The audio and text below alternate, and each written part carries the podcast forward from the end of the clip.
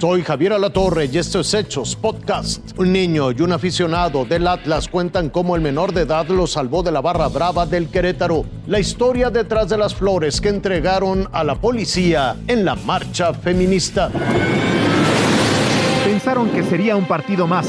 Martín y Gaby fueron a apoyar al Atlas a Querétaro. En el segundo tiempo, todo se convirtió en una pesadilla.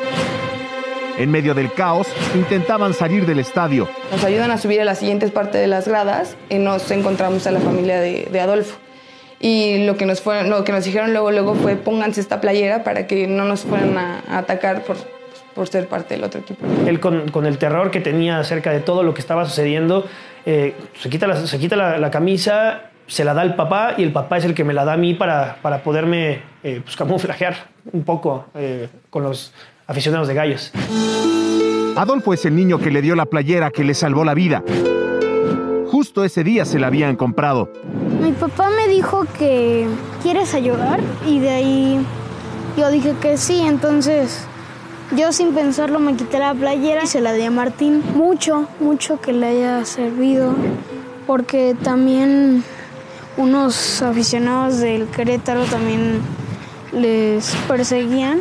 Y entonces en ese momento la verdad es que no lo dudó, se la quitó.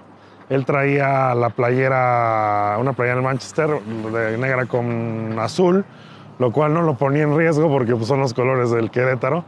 Y este, entonces me la entrega.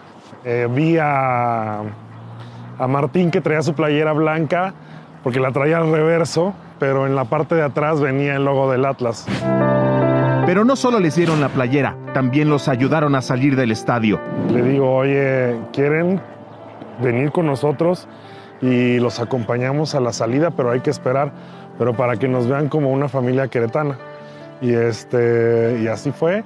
Le dijimos que veníamos en auto, pero con todo este, este problema, pues perdimos la noción de espacio y no supimos dónde estaba el auto. Adolfo no quiere de regreso la playera.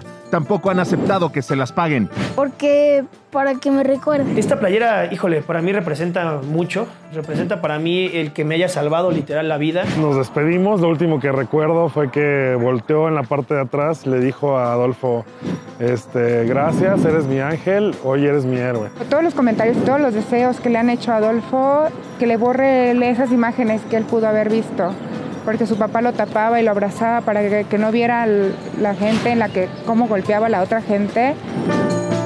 Martín y Adolfo no se han visto desde entonces, pero ambas familias ya están organizando un reencuentro. Creo que no tengo palabras para, para decirle y agradecerle infinitamente el, gesto que hizo por, pues, pues, por mí, por, por mi novia, y que eh, creo yo que va mucho de la mano con la educación que ha tenido por parte de sus padres. Creo que yo como, como, yo como ciudadano teníamos que ayudar a las otras personas que estaban indefensas. Así lo sentí, así me nació. Creo que eso se lo estoy transmitiendo a él. Me gusta el fútbol mucho.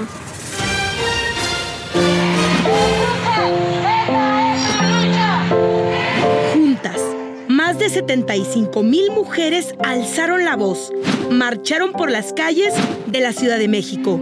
Entre ellas surgió esta imagen que se volvió viral. Fue compartida miles de veces en redes sociales, pero detrás de la fotografía, detrás de este abrazo, hay una gran historia. Cuando de repente me encontré con una, con una compañera policía que recién le acababan de vaciar una cubeta de pintura completa en el cuerpo, tenía pintura por todo el pecho, las piernas. Entonces cuando la vi, le pedí una disculpa, le di la flor y le dije que gracias por su trabajo, que gracias por cuidarnos. Y en eso ella me dijo, ¿te puedo dar un abrazo? Y yo le y me dijo, pero estoy toda manchada. Le dije, sí, claro. Y me dijo, pero estoy toda manchada, te voy a llenar de pintura. Yo le dije, no, no importa, lléname de pintura, ¿no? 80 mujeres formaron el colectivo Mujeres en Resistencia Pacífica y se organizaron para reconocer la gran labor que realizan las policías de la Ciudad de México. En vez de insultos o golpes, ellas regalaron flores. Yo creo que como unas 2.000, 2.500 flores más o menos. Íbamos eh, varias en una fila india también repartiendo flor por flor y agradeciéndole a cada policía, ¿no? Porque además sabemos que están cumpliendo una labor, sabemos que están trabajando. El detalle conmovió a quienes lo vieron a través de esta imagen, pero también fue una abrazo al corazón de aquellas que lo recibieron. Es un gesto muy cortés de su parte. Por ahí las compañeras me dijeron que se desencapucharon y a una de mis compañeras le besaron la mano. Muchísimas gracias por ese gesto y para toda la gente que le invitamos a que llevara la marcha pacífica, creo que, creo que dio resultado. Más de la mitad de la marcha fue pacífica. Hoy, Julia sabe que este momento quedará grabado para siempre, pero además está segura de que una pequeña acción puede convertirse en un gran ejemplo. Y pues la flor solo es un símbolo de esa solidaridad entre todas. Y un símbolo de que los buenos somos más.